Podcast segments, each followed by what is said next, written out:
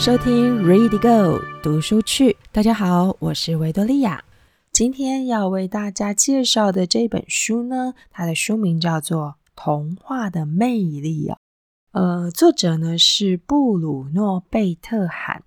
翻译是王林。呃，还有一位审定者是古家燕教授，漫游者出版社出版的这本书。我们光听中文的书名哦，可能会预期啊，这本书要介绍，呃，应该是关于童话故事的魅力所在啊，啊，或是呃，童话之所以迷人的原因等等哈。但是呢，如果你再仔细看啊，它书本的标题下还有一个小的副标题哦，呃，也许我们就会有另外一种想法了哈。它的副标题是这样写着啊，它写从小红帽。到《美女与野兽》第一本以精神分析探索童话的经典研究啊，呃，不知道大家是不是从这个副标题又有一个另外不同的想法了哦？原来他是在讲精神分析，可是呢是从童话的角度来看，呃，而且呢是非常经典的研究哦。嗯，好，其实它的英文哦的。原文的书名呢是《The Uses of Enchantment: The Meaning and Importance of Fairy Tales》。好，呃，希望我念的大家听得懂啊。其实直译过来哦，就是说魅力的运用哈，魅魅力的使用啊，呃，童话故事的意义与重要性，这是它的英文的原文书名哦。那这本书呢？它的英文原著呢，其实是在一九七五年、一九七六年间这样出版的。呃，距离现在呢，已经将近五十年喽。繁体中文版则是在二零一七年出版的。好，那我们就先来认识一下这位作者啊。作者刚刚提过了，他叫做布鲁诺贝特汉呢，他是一位美国心理学家。儿童自闭症经典研究的发起人哦，在心理学界呢与童话研究界哦都有很大的名声哦。那一九零三年呢，他生于维也纳，在维也纳大学获得了博士学位啊。那在一九三九年的时候呢，他就移居到美国，任教于芝加哥大学的教育系、心理系以及精神病学系。他的著作也有许多哈，呃，尤其是这个一九七七年出版的这一本叫做《童话的魅力》这一本书哦，他获得了呃美国国家图书奖和美国国家书评奖哦。好，那他是在一九九零年去世的。接着呢，我们就从作者所写的，就在这本书所写的一个序言啊前言来了解作者呢，他以儿童精神分析的角度对童话故事所提出来的一些观点啊。好，我来念给大家听啊。他的前言有一个小标题叫做“为追求意义而努”。一个人对于人生意义的了解，并不是到了某个年纪之后忽然开窍，更不是在生理年龄成熟时就能达到。在不同年龄阶段呢，我们寻所追求，多多少少会获得相应于当时心理成熟度所能理解的意义。而对于人生意义的理解，正是长期累积的成果。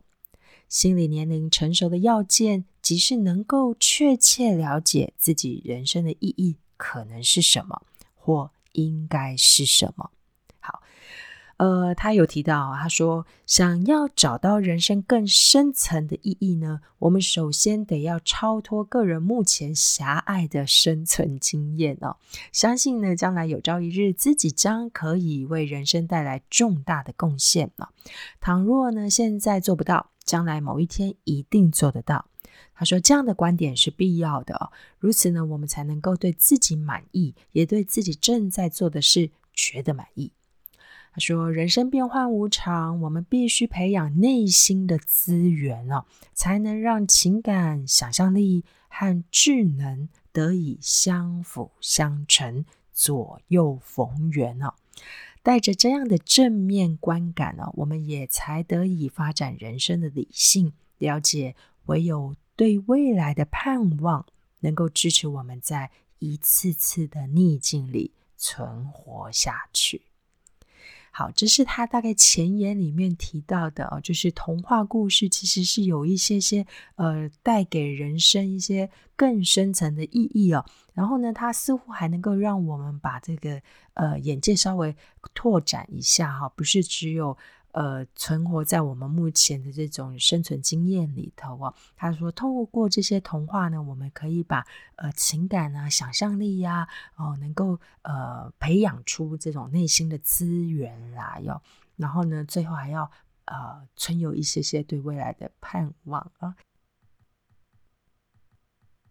所以他又提到他在前言里面又稍微跟我们讲了一下，说这种童话的意义深远，其实更胜于人生的教导啊。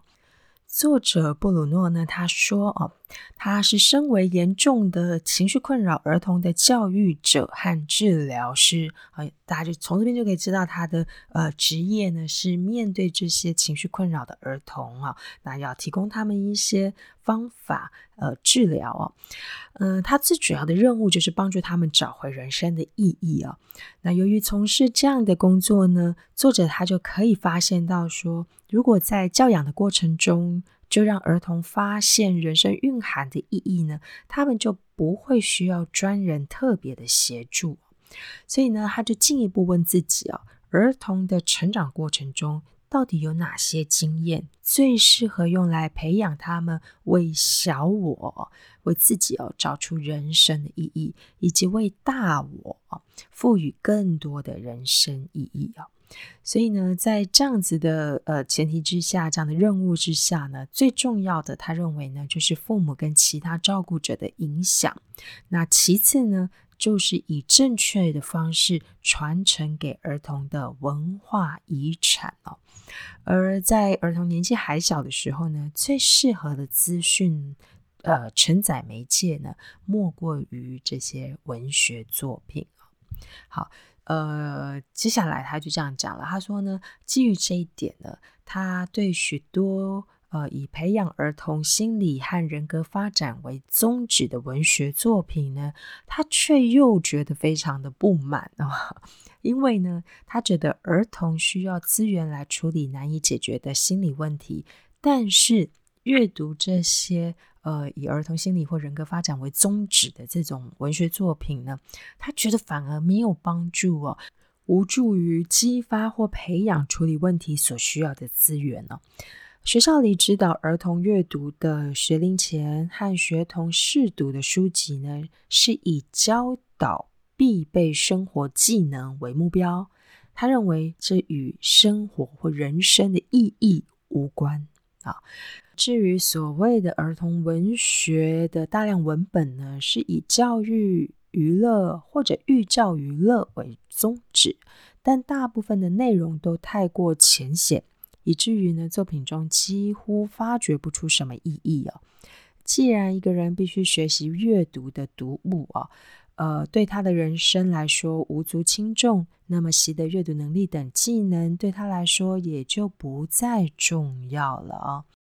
我们虽然在课本中或者是在教学上头会让学生读课文哦，但是课文呢似乎有他的一个很比较短程的目标哦，就是要能够学会阅读啊、写字啊、写作等等啊。但是呢，呃，从布鲁诺这一个文字呢，就让我们知道说，其实背后还需要记得一个更重要的那种所谓的深层的意义哦。那他认为。借由聆听童话故事的过程哦，可能比较容易达成哦。好，我再稍微摘要一下哈。他说呢，呃，我们都倾向用做一件事在当下能够获得什么来评估这件事未来会得到带来什么样的好处他说，儿童尤其是如此啊，因为呢，他们活在当下的感受比成人更为强烈，他们对于未来怀着焦虑。但对于未来可能需要什么或者是什么样子，却仅有极为模糊的认知哦。如果孩童当下听到或读到的故事很空泛，那么当我们告诉他学习阅读可以让往后的人生更丰富。他感受到的就只会是空洞的承诺哦。这些儿童读物最大的缺点是夺走了孩童在阅读文学作品时应得的收获，他们无法从中接触更深层的意义，也得不到在他们的发展阶段富有意义的事物啊。他接着说：“啊，一个故事呢，要真正抓住孩童注意力呢，就必须让他觉得好玩，并且引起他的好奇心。但是如果要让孩童的人生更丰富，就必须刺激他的想象力，帮助他发展智能，以及认清自己的情绪，呼应他的焦虑和渴求，完全认可他遭遇的困难，同时呢，为那些困扰他的问题提供解决方法。”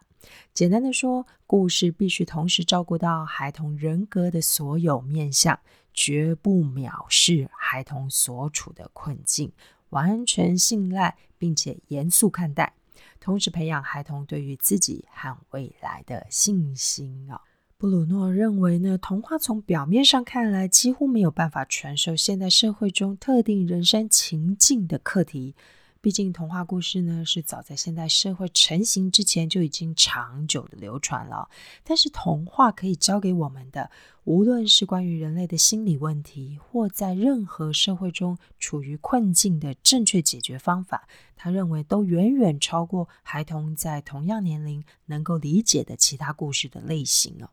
孩童在人生中的每时刻啊，都与他。所生活的社会直接接触，因此呢，只要他的内在资源许可，他自然能够学习应对所处社会中的情境。那正因为孩童在人生中常常会觉得困惑，但他又必须学着和这个复杂的世界打交道，所以呢，他也就更需要有机会去理解身处在这个复杂世界中的自己。为此呢，我们必须帮助儿童在他自己的混乱感觉中理出头绪啊。他需要有一些想法，教他如何在内心深处找回秩序啊。有了这样的基础，他才能够进而在人生中建立秩序。他需要接受道德教育啊，呃，但只能透过尤为细腻的方式来了解道德行为的好处。并且呢，是经由看似正确、可以掌握，因此对他来说具有意义的事物，而非透过抽象的伦理概念好，他说，在童话故事里，儿童就能够找到这种意义。好，在这边我还是要提醒一下听众朋友，作者在这里哦，使用儿童读物或儿童文学来跟所谓的童话故事做对比啊。前者就是儿童文学或儿童读物，它是一种精心设计给儿童呃阅读的。那童话故事则是作者在本书中强调对儿童发展而言具有更多意义与功能的啊。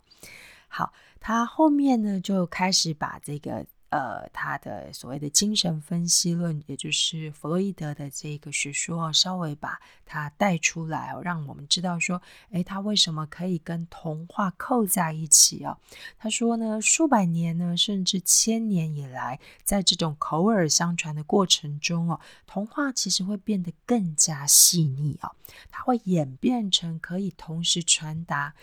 显性哦，我们在那个呃精神分析论里面会学到的这所谓的外显的行为啊，呃 overt 啊和呃 covert 这个隐性啊内隐的这样的意义啊，呃能够同时向人格的这个各层面发生啊，他认为这是童话越来越细腻，越来越有这种传达性啊。呃，同时呢，适用于未受教化的这个儿童跟通晓事故的成人，啊，人人皆适用啊。他说，套用精神分析中的人格模型来看呢，童话呢就会替这个意识。潜意识和无意识带来重要的讯息啊！那不管你是处在哪一个部分正在活跃的呃运作，童话的这种处理普世的人类的问题啊，尤其是以儿童为主的心理困扰，呃，会像萌芽中的这个自我发话。鼓励他发展，然后同时又可以减轻潜意识跟无意识所感受到的压力哦。随着情节的开展，童话认可 id 这个本我所承受的压力，并具体表现出来啊。呃，接着提出既满足本我又符合自我和超我 super ego 要求的这种处理方法。好。所以从这边你就可以知道哈，他把这个精神分析论扣上来，让你知道说，哎，为什么他这么的呃吹捧这个童话对儿童的这种呃意义哦跟重要性哦，是他背后有这个精神分析论的支持。接着他又提到了呃。呃，像是童话的典型特色之一，就是简明扼要的点出存在的困境啊。他认为说，比较复杂的情节可能会让孩童产生困扰啊，而童话呢？则呈现问题最根本的样貌，让孩童去应对啊。所以，他这种简化啊，还有人物描写的简洁啊，细节除了极重要的之外呢，全都略去不提哦。呃，其中所有的角色也都是很典型的，不具独特性啊。呃，黑非黑即白的方式哦，让孩童可以马上就可以抓到理解啊。所以，这个是他对童话的一个看法。最后，他又提到了童话着眼于未来哦，而且他是用一种比较能够让孩童的意识跟无意识能够理解的这种方式哦，而且童话主角哦会有一段时间是孤独的，那他认为呢，这跟也是呼应我们儿童的内在感受哦，呃，让孩童知道说呢。尽管主角孑然一身了，仍然能够和周遭的世界建立起有意义，而且能带来丰富生活的关系哦。好，所以呢，他说童话故事不仅是为儿童提供娱乐，同时也启发儿童对自身的了解，促进他的人格发展。呃，提供了不同层次的意义，以各种方式来丰富儿童的人生。童话呢，对儿童生活的众多贡献难以尽数哦。我们先休息一下。